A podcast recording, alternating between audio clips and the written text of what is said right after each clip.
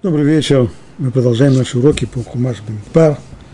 Недельный раздел Торы Шлах, посвященный истории с разведчиками, которые были посланы в землю Канаанскую и вернулись в стран Израиля с неутешительными выводами о том, что страна, быть может, действительно течет молоком и медом, но захватить ее, завоевать ее мы не сможем. Вот сегодня мы будем говорить о последствиях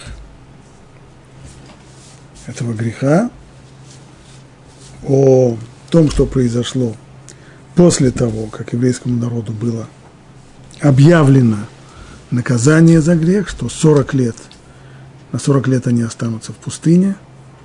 Все те, которые были к тому времени, как минимум 20-летними, достигли 20-летнего возраста – и были сосчитаны в переписи народа, которая была сделана незадолго до этого, все они умрут в пустыне по достижении 60 лет, и только новое поколение, а и наоборот, также и старики, тем, которым было уже за 60 лет на момент греха, они и увидят землю обетованную. И пересказал Муше эти слова всем сынам Израиля, и народ очень опечалился. Это 14 глава, 39 стих, так мы начинаем. И встали они рано утром, и поднялись к вершине горы, говоря, мы готовы идти в место, о котором сказал Бог, ибо мы согрешили. И сказал муж, зачем вы приступаете веление Бога? В этом вы не преуспеете. Не ходите. Потому что нет Бога среди вас, чтобы вам не потерпеть поражение от ваших врагов. Ведь там перед вами амаликитяне и кананеи, и вы пойдете от меча, потому что вы отступились от Бога, и Он не будет с вами. Но они настаивали и взошли на вершину горы. И только ковчег Завета и Муше не двинулись из лагеря. Сцена, которая меня всегда потрясает. Все абсолютно пошли. Все абсолютно ушли. Все побежали на гору. Уже остался один. Один.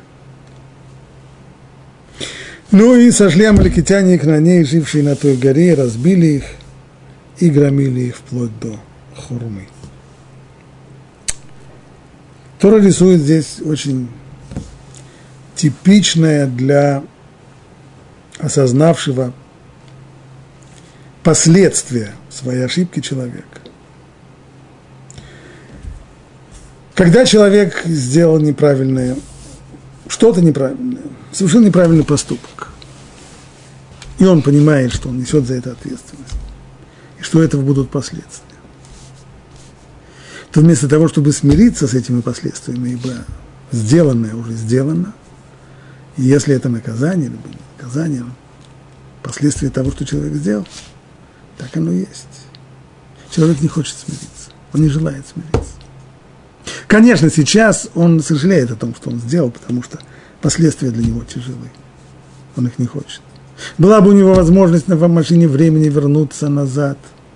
Сейчас он бы, может быть, так не поступил бы, но машины времени у него нет. И все равно человек упрямо пытается исправить то, что уже исправить не дано.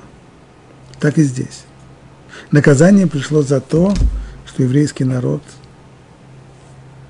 отверг землю, которую Бог им давал. Понятно, что это тяжелый проступок.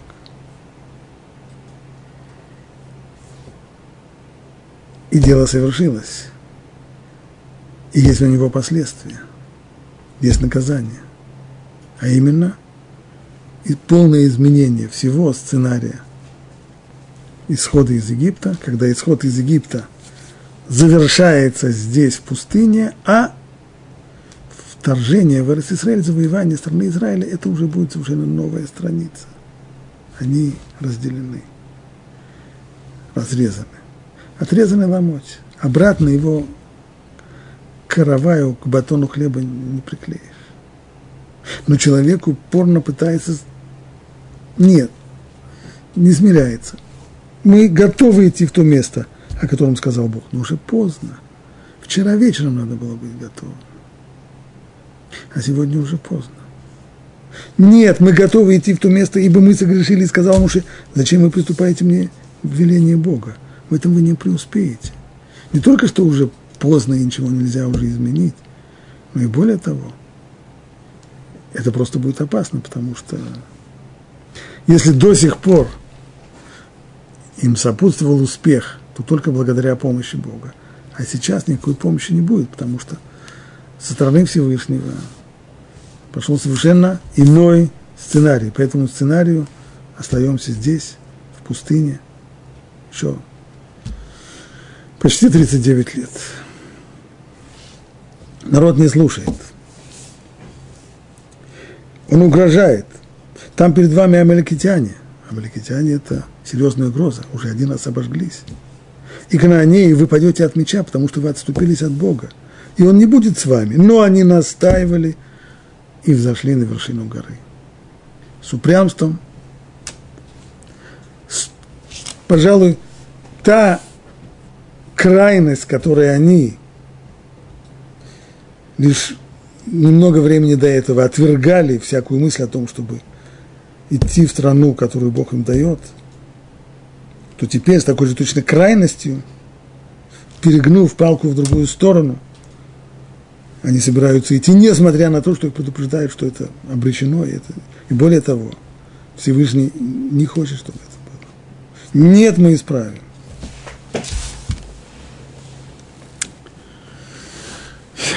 Только ковчег завета и Моше не двинулись из лагеря.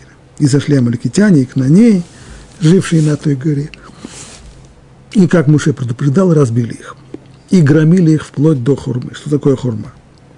Говорит Раши, хурма, ну, вообще, пшат, простое значение этого текста. Имеется в виду название, географическое название. То есть с этой горы они скатились, их сбросили с этой горы, они стали отступать, и преследующие амаликитяне и кананеи преследовали и избивали их до, пока не дошли до этого местечка Хурма.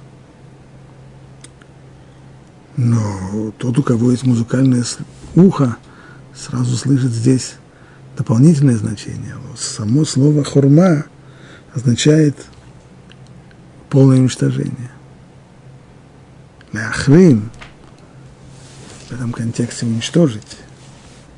Говорит Раши, ничего случайного в этом нет. Оно так и названо в память об этом самом событии. То есть, может быть, в тот момент, когда еврейский народ бежал преследуемый амаликитянами и кнанеями, это место еще не называлось Хурма. Но то, что там произошло, там произошло Хурма. Там произошло избиение, жуткое. И уже в дальнейшем, в память об этом избиении и о погибших там, это место стали называть Хурма. А вот теперь мы переходим к 15 главе. Резко, без всякой подготовки.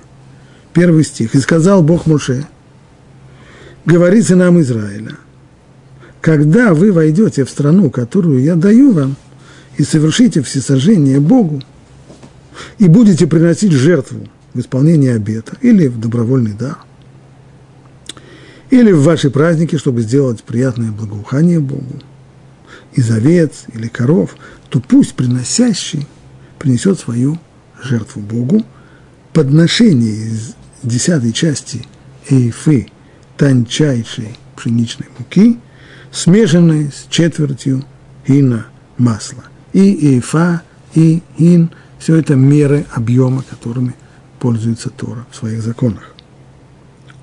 И четвертина вина для возлияния приготовить для жертвы сожжения или другой жертвы на одного ягненка и так далее и тому потом. То, что изложено здесь, сразу, там только закончилось повествование об истории с разведчиками, и сразу же Тора переходит к заповеди, которая называется Несахим. Что такое Несахим? Заповедь о жертвоприношениях была дана намного раньше. Первый вид жертвоприношения, который здесь упомянут, это то, что переводят обычно по-русски, как все сожжения или в оригинале ола, имеется в виду, это жертва, при которой животное, приносимое в жертву, либо это может быть э, бык, корова, это может быть э, овца, либо крупный рогатый скот, либо мелкий рогатый скот. Но в любом случае эта жертва сжигается целиком, кроме внутренности.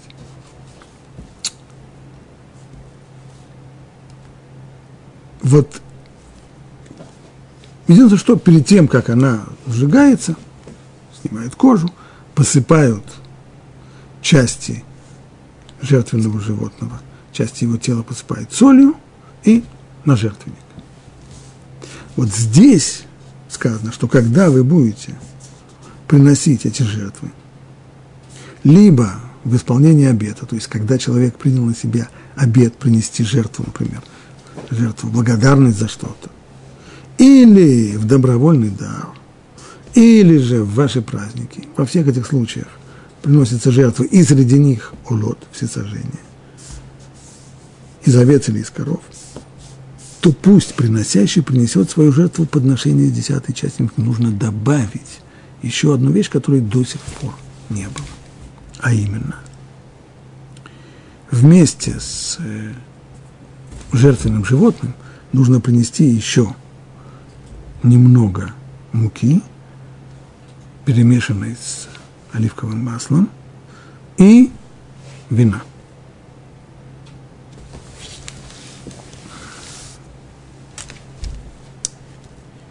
До сих пор этой заповеди не было, сейчас она появилась. Вопрос, почему только сейчас? И что это за такой резкий переход от истории с разведчиками вот к этой заповеди на Сахим?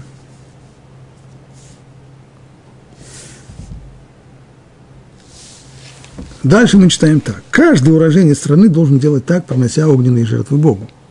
То есть то, о чем говорилось выше, Несахим, а именно присовокупить к жертве из животного еще и муку, смешанную с маслом, и вино, вот это должен делать каждый уроженец страны. Уроженец страны нужно взять, взять в кавычки, имеется в виду каждый коренной израильтянин, так это было бы правильно сказать, поскольку уроженцев страны еще не было, поскольку страны-то не было.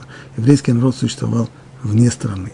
Он возник в Египте, оформился как народ и путешествовал сейчас в Синайском полуострове. Люди, которые были рождены до сих пор, родились либо на берегах Нила, либо уже в Синае.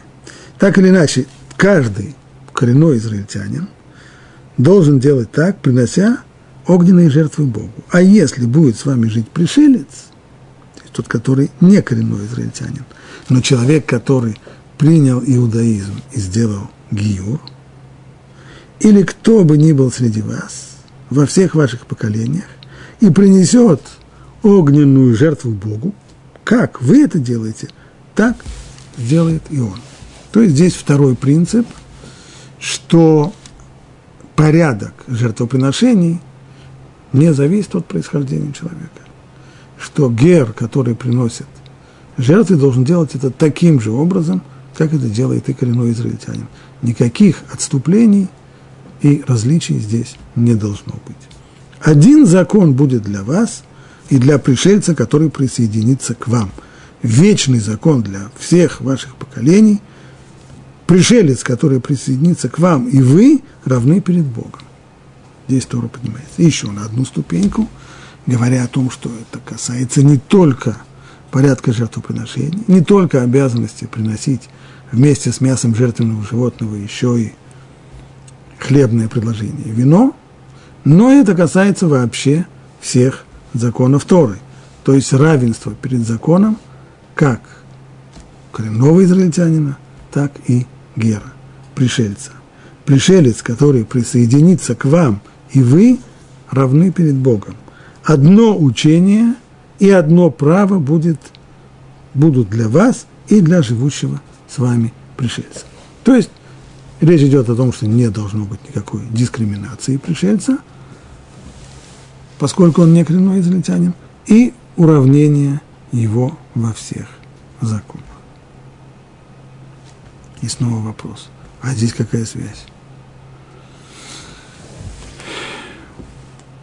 Знаем, что мудрецы говорят, что связь отрывка в Торе, она вовсе не обязательно хронологическая, а иногда и совсем очевидно, что она совсем не хронологическая. Значит, какая? Какая-то смысловая. А какой смысл здесь, в этой последовательности?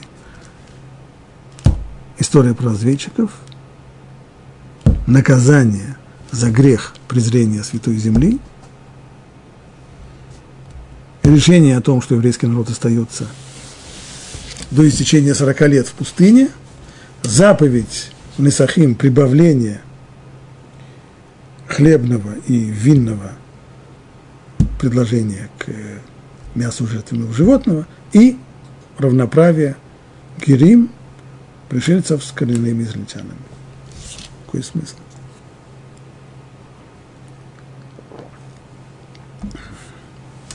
Раши и Рамбан отвечают на первый вопрос. Как понять переход от наказания за грех разведчиков и заповедь про Несахим? Оба говорят, посмотрите внимательно на самую первую строчку. Не про то, что конкретно говорится про Несахим, а как эта заповедь оформлена, как она передана. И сказал Бог Нуше, говори сынам Израиля, когда вы войдете в страну, которую я даю вам, и совершите все сожжения Богу, тогда вот вы должны приносить мучное предложение и еще и вино. Когда вы войдете в страну. Прежде всего это означает, что эта заповедь не обязывает все то время, пока народ находится в пустыне. Она войдет в силу только в тот момент, когда еврей, нога еврея ступит на землю обетованную. С этого момента будет обязанность приносить не только мясо жертвенного животного, но и сопровождать его мучным и винным э, предложением. Это с одной стороны. А с другой стороны, здесь более глубокая вещь. Словами Рамбана, когда вы войдете в страну, которую я даю вам, чтобы вы на ней поселились после того, как Всевышний обещал, что сыновья войдут в страну, он дополнил для них законы жертвоприношений. Повелев, чтобы после овладения страной они совершали возлияние вина на жертвенник. И, возможно, об этом сказано именно в тот час – то есть, скорее всего, здесь таки да, есть хронологическая связь, а именно эта заповедь, скорее всего, говорит Рамбан, была дана им сразу после того, как им объявили о том, что они остаются в пустыне 40 лет, и только их дети войдут в землю обетованную. И попытка упрямого несмирения закончилась ничем, когда они попытались лезть на рожон и были разбиты – амаликитянами и кнанеями. Вот сразу после этого понятно, что людьми овладело уныние, это мягко сказано, скорее всего, близко к отчаянию. Вышли из Египта, прошли через такие колоссальные испытания, видели так много чудес. И после этого, после всего этого – остаемся здесь, стоим лагерем, на пороге земли обетованной, стоим лагерем в пустыне. Почему? Потому что согрешили. А что будет дальше? Есть ли смысл всему тому, что было до сих пор? Ведь смысл всему тому, что было до сих пор, будет только если все это закончится тем, что мы войдем в страну Израиля. Всем тем, кому сегодня за 20, это не суждено. Всевышний, правда, обещал, дети войдут. Кто сказал? Кто знает, что будет спустя такой долгий срок, через 40 лет? К концу 40 лет, может быть, и сыновья согрешат. И все опять повторится сначала. И мы останемся здесь навечно. Какой смысл тогда был уходить из Египта? Вот именно сейчас, вот ответом на эти самые очень невеселые мысли и пришла эта заповедь. Когда вы войдете в страну Всевышний, который знает будущее. Он дает закон сейчас, который имеет силу только с момента входа в страну. Вы обязательно войдете в страну. Не вы ваши дети. Но это будет. Это обязательно случится. Поэтому Всевышний пожелал утешить их, дав им закон, связанный с этой землей, и уверив их, что они войдут в страну и овладеют ей.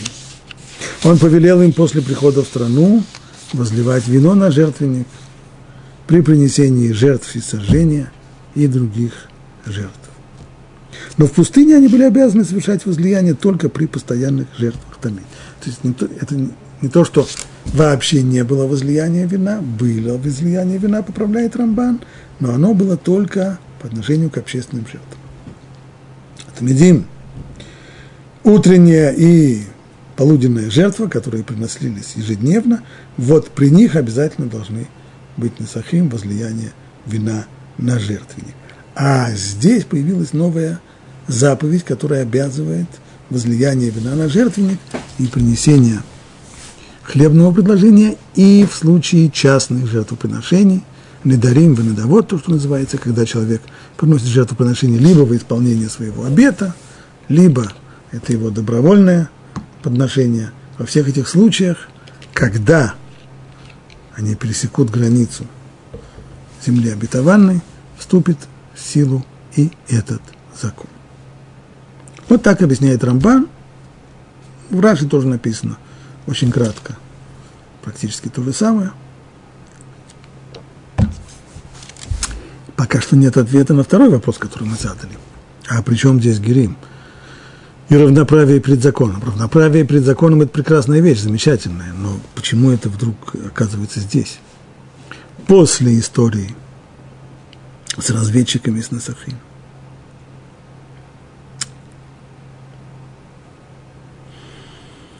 В устная традиция в Танадве Ильяу, если я не ошибаюсь, говорит, что в этот момент возникла ссора, да, в Танадве что возникла ссора между коренными израильтянами и пришельцами, и герами. Поэтому Всевышний, как бы наводя порядок, должен был стукнуть по и сказать э, полное, равноправие, все равны перед законом, как коренные израильтяне, так и пришельцы.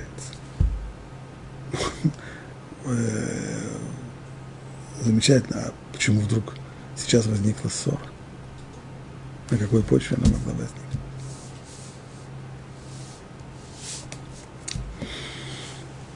Попробуем копнуть чуть-чуть глубже, насколько сможем.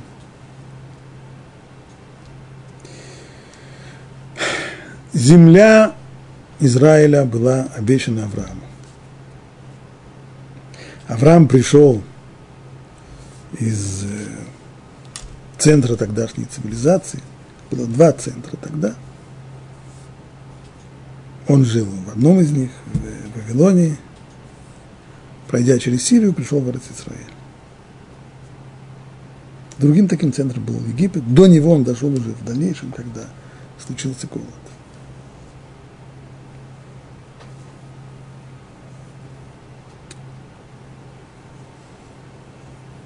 Когда Всевышний заключал с ним союз, он пообещал отдать эту землю, и это как союзное обязательство, союз между Богом и Авраамом, а точнее тем народом, который произойдет от Авраама.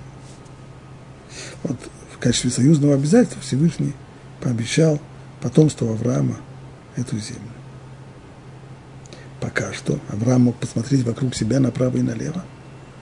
Эта земля занята. На ней живут канаанеи. Народ, который к тому времени достиг, с одной стороны, немалого уровня развития культуры, а с другой стороны, очень серьезного уровня порчи, коррупции, греха идолопоклонства, разврата, что у них не различалось, ибо разврат был частью религиозного культа.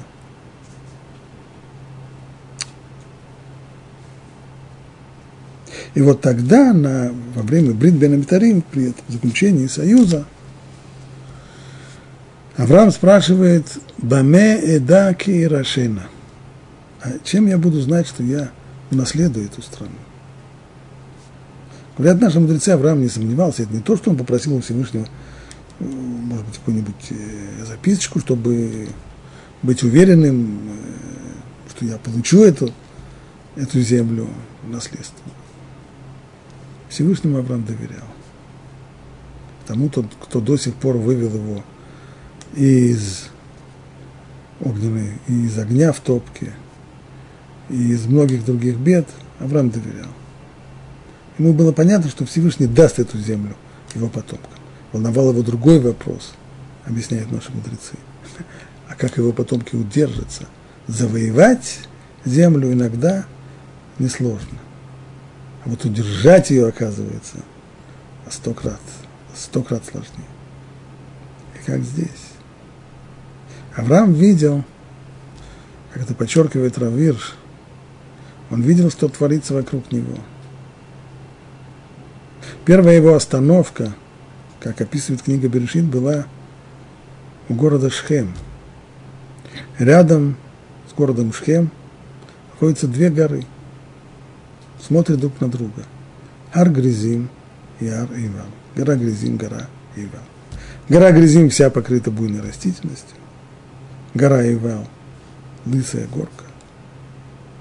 Они находятся на той же самой площади, на той же местности, в тех же, в тех же самых условиях. И вот здесь Всевышний сказал тебе, я отдам эту землю. Объясняет Равир там, в книге Берешит, Авраам, когда Бог сказал ему, иди себе в землю, которую я тебе укажу, он не знал, куда идти. Он подумал, что, скорее всего, имеется в виду святая земля. Было известно, что это земля, земля Кранская, она земля святая. Авраам прежде в ней не был, но вот когда он прибыл сюда – то есть ему совсем показалось очень странным, какая такая святая земля, если на этой земле живут люди, кнанеи, которые в своем оскотинивании, в своем животном образе жизни дошли до, до предела почти. Ответом ему были вот именно вот это вот две горы, а именно Здесь Всевышний показал ему, что такое эта страна. Это не значит, что атмосфера этой страны, страны святой, что она подвигает человека к святости. Нет.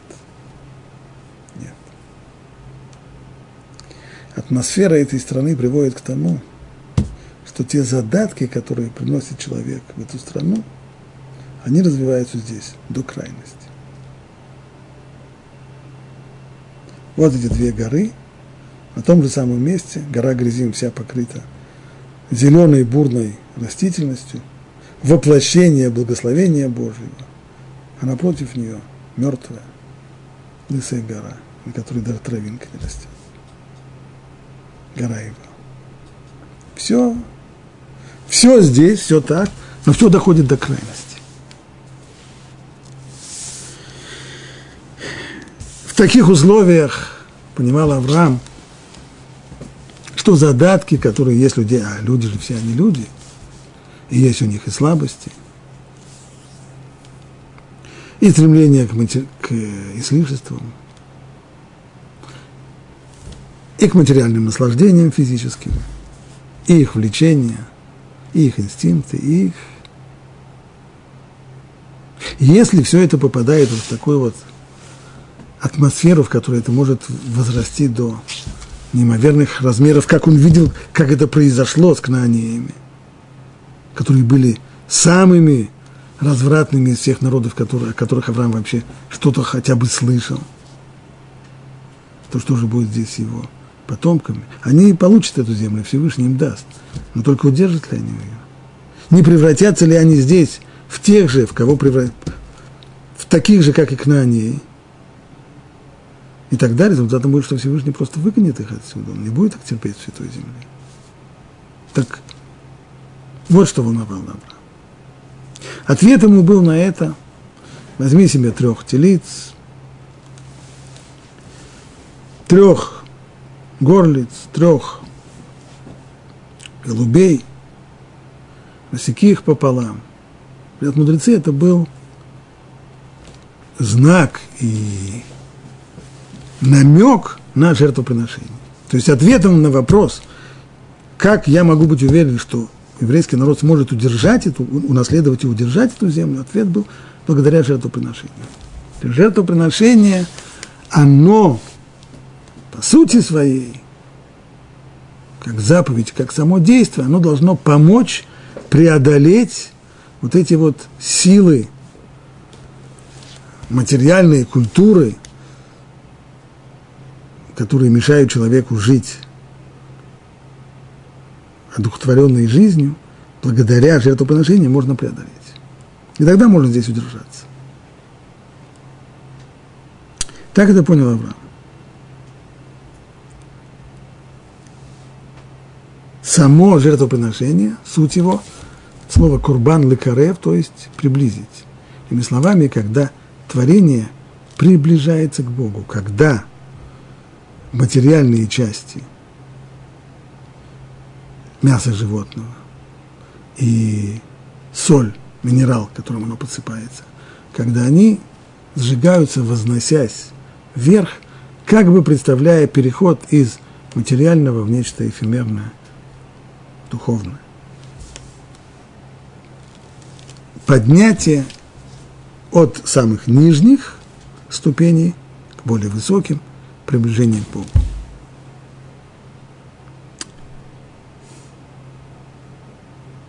Так было сказано Аврааму. Теперь разведчики отправились в страну Израиля. И они пришли и сказали, что нет возможности удержаться в этой земле. Да и нет смысла ее завоевывать. Они принесли плоды этой земли колоссальных размеров. Они рассказали о людях, которые там живут. Исполины, города, высотой до небес. Иными словами, материальные силы природы в этой стране, они такой невероятной силы, что они поглотят нас там. Земля, которая пожирает живущих на ней. Ну что с нами там случится? Лучше жить в пустыне. Здесь нет никаких материальных соблазнов. Здесь каждый получает свою пайку манна, ровно точно сколько ему нужно, ему и его семье. Есть вода, есть нехитрое жилище. Все материальные, минимальные материальные нужды наши удовлетворены, о другом не мечтаем, потому что и негде взять. Соблазнов нет. Весь день может быть посвящен настоящему делу, познанию, пониманию, постижению. Лучше эта жизнь, чем идти туда и превратиться в такие вот горы мяса, подобных тем, что мы видели там. Это был вывод разведчиков.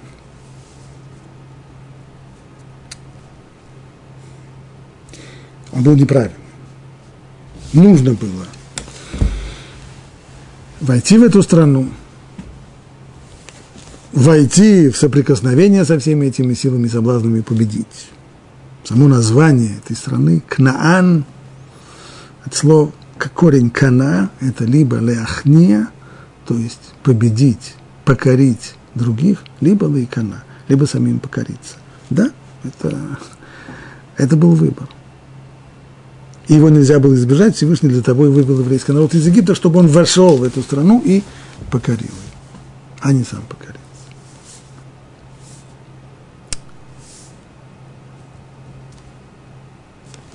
Сейчас на пороге этой страны. И Всевышний уверяет, что придет день, не скоро, через 39 лет, но они войдут в эту страну. Вот сейчас прибавляется новая заповедь.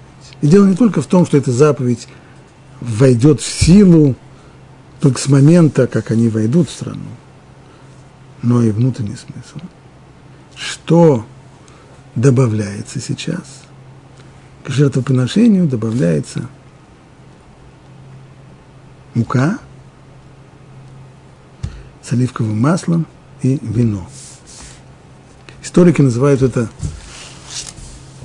средиземноморской триадой. То есть это основные продукты питания народов Средиземноморья, а именно хлеб пшеничный, оливковое масло и вино. Но дело здесь не в этом. Они стоят на пороге страны Израиля, земли Израиля. Наши мудрецы говорили о ступенчатом строении всей Вселенной, в которой мы различаем от самой низкой ступени.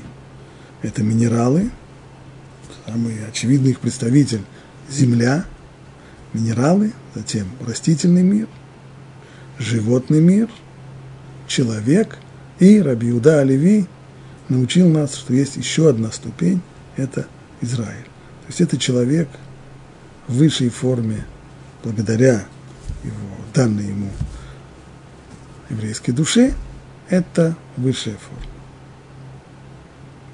Так вот, само понятие земля Израиля, обратите внимание, что оно охватывает от самой нижней ступени, земля, минерал, до самой высшей, Израиль. Так оно и должно быть. Все это должно начать подниматься. До сих пор поднятие через жертвоприношение касалось двух ступеней, а именно животного мира, приносится мясо животного, и оно посыпается солью, минерал. Сейчас добавилось то, что посередине, а именно до сих пор отсутствовали представители растительного мира. Сейчас эти представители появились пшеница, оливковое масло и вино. Теперь будет понятно, а что с Герим. Почему здесь появилась дальше история про Герим. Была ссора, говорит Тана Две Ильяу. Конечно, была ссора. Эта часть, это тоже последствия греха разведчиков. Мы уже видели, что люди тогда бросились из одной крайности в другую. И это типичное поведение. Так, э, так это часто бывает. То есть, если раньше под воздействием разведчиков, которые были духовными лидерами народа, люди решили, что нельзя идти в страну Израиля. Ни в коем случае. Мы все там просто испортимся. Мы бросим Тору, мы займемся там сельским хозяйством, будем э, заниматься материальной жизнью, уступим тем соблазнам, которые вокруг нас, нет смысла туда идти. Для чего? Ради этого Бог нас вывел из Египта. Можно было также жить в Египте. Худо-бедно, но можно было прожить. Лучше оставаться в пустыне, в условиях материально очень ограниченных, но зато духовная жизнь, без всяких.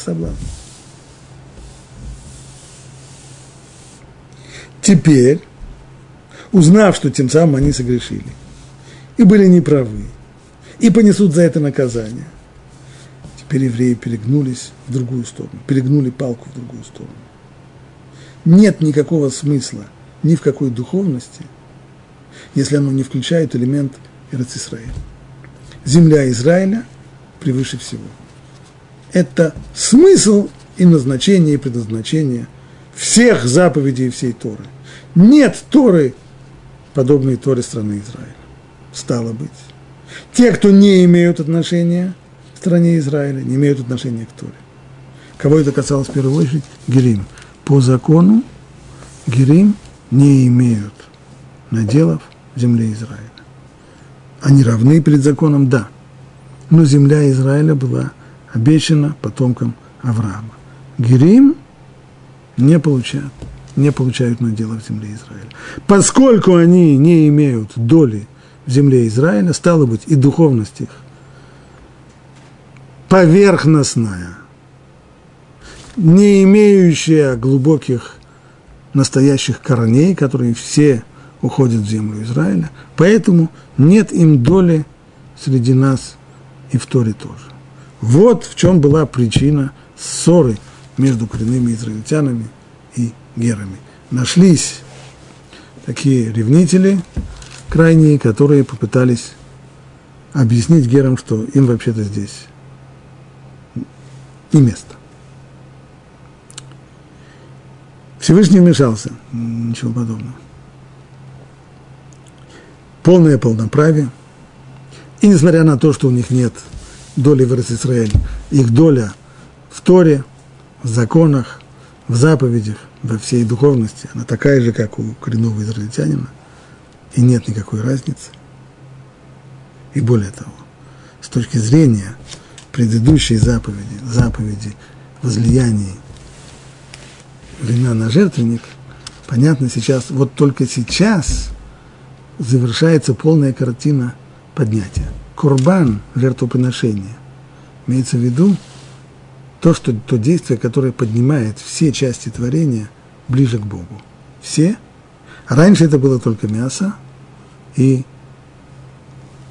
соль, минерал и животные.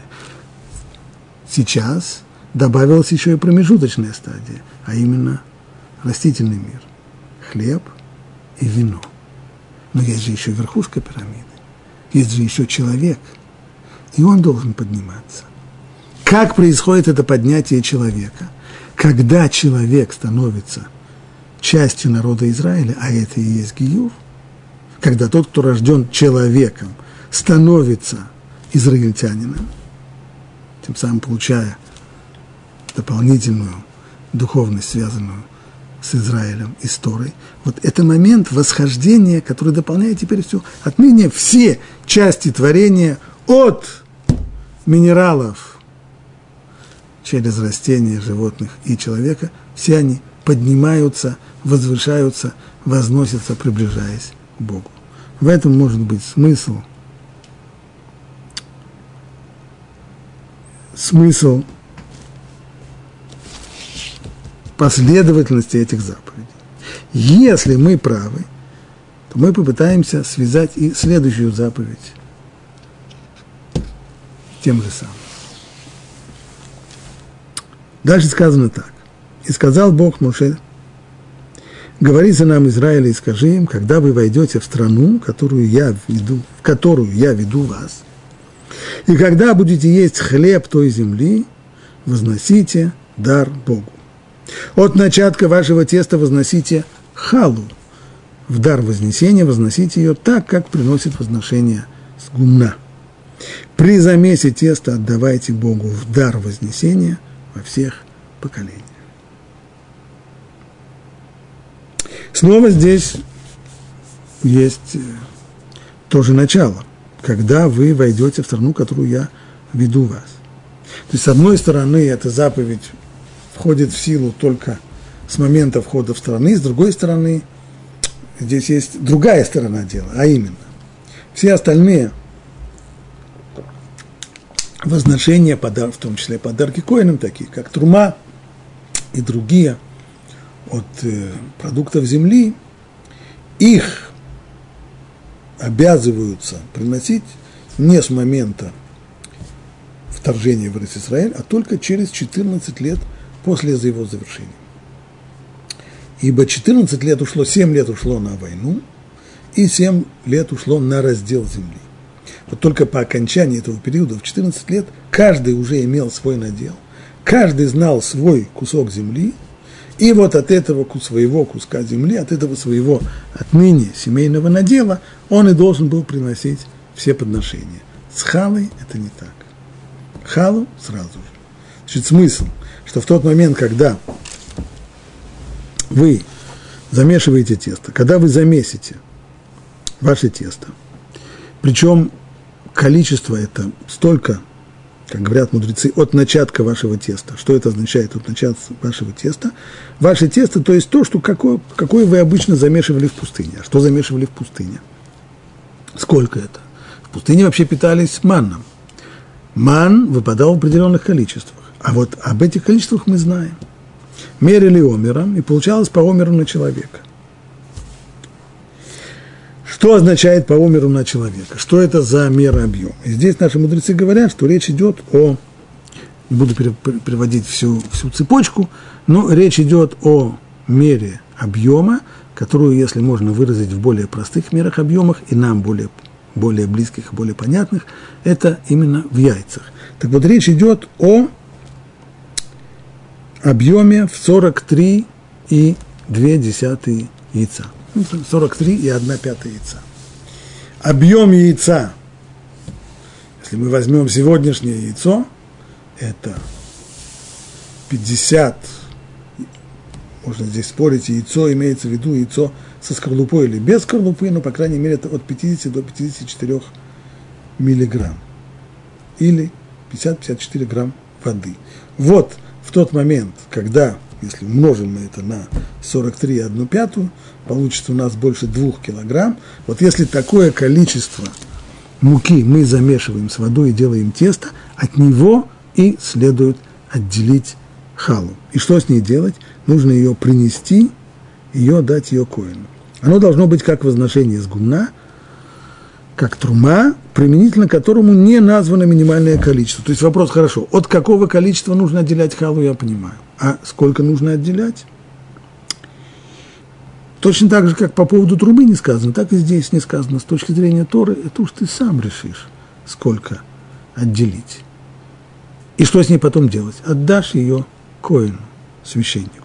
А он уже из этого сделает, выпечет хлеб, это будет его пищей. Однако наши мудрецы, это закон Торы, по закону Торы нет установленного размера.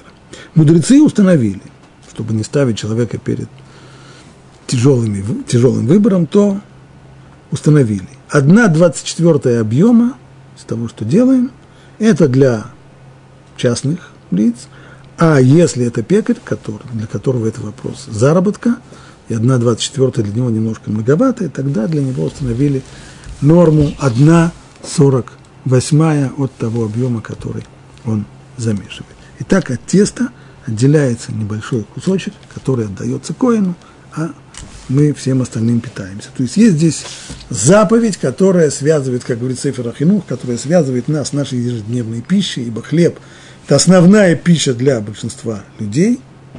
Таким образом, всегда, когда человек занимается приготовлением пищи, он всегда будет исполнять эту заповедь – приготовление пищи не останется без занятий заповедью. Нам будет и браха, тесто, и выполнение заповеди, и все будет хорошо.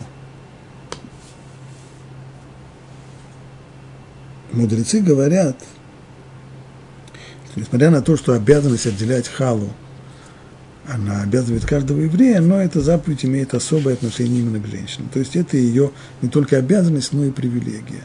А в Иерусалимском Талмуде сказано, что это связано с с поступком нашей праматери Хавы, которая погубила Адама тем, что уговорила его съесть запретный плод, а Адам был халато шелюлам, Адам был как бы хала от всего мира. Что это за символика такая?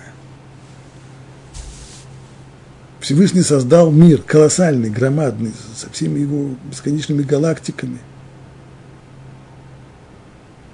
И от всего этого громадного, громадного, колоссального мира так, создал человека, который в себя включает все. Сам процесс создания человека описывается как нечто похожее на замес теста, когда Всевышний взял прах земной и смешал его с водой и сделал из него человека. Но здесь сделано вот, вот эта вот небольшая часть, которая берется от всего того, что есть, и возвышается, ибо человек – стал целью всего творения, Бог вдохнул в него душу, вдохнул в него как бы, как бы частицу себя, искру Божью, человек тем самым возвысился и стал целью всего творения. Вот это и есть смысл и в самом отделении халы. Пища, без которой человек не существует, материальная пища, которая дает человеку возможность существовать, а с другой стороны является для человека – источником немалых удовольствий, от всего, она, вся эта пища, это не жертвоприношение. Это обычная будничная затрапезная пища. И она разрешена при одном условии. Нельзя есть хлеб, пока от него не отделили маленький кусочек, который вознесли, передали это коину, священнику. И тем самым, благодаря вознесению небольшого количества теста, все остальное становится разрешенным. Пожалуй, это был ответ вот той самой полемики, которая была в еврейском народе. Вожди еврейского народа, те, кто пошли как разведчики в страну Израиля, утверждали, нет смысла туда идти. Там мы погрязнем в материальной жизни. О духовности можно забыть. страна эта, которая пожирает живущих на ней. Она нас сожрет и переварит. И это было неправильно. Нужно было, Всевышний требовал, чтобы мы вошли в эту страну, но, но вопрос-то остается вопросом. Не лучше ли было действительно с точки зрения еврейского народа оставаться в пустыне, где можно было жить без материальных соблазнов, не занимаясь вообще материальной жизнью, не нужно было в пустыне ни пахать, ни сеять, ни жать, ни, ничем не... Все, все было наготовом, вот как, почти как Адам в раю. На всем готово, ман есть, вода есть, одежда не изменяется. Ответ на это – этот образ жизни – он хорош для небольшой группы людей. Когда весь народ целиком занимается обычной человеческой деятельностью, включая необходимость пахать и сеять, и заботиться о хлебе насущном. Но это только при одном условии. Если духовная элита выделяется, которая не будет всем этим заниматься, и которая будет заниматься духовной жизнью, а все остальные будут поддерживать ее материально, тем самым и осуществляется вот этот самый союз необходимый. Когда большинство людей производят материальные ценности, а меньшинство, способные для этого, производят духовные ценности, вот тогда, при условии спайки и отсутствия претензий друг к другу, вот тогда и осуществляется правильный образ жизни. Более подробно о заповеди Халы мы поговорим уже в следующий раз – а сегодня остановимся.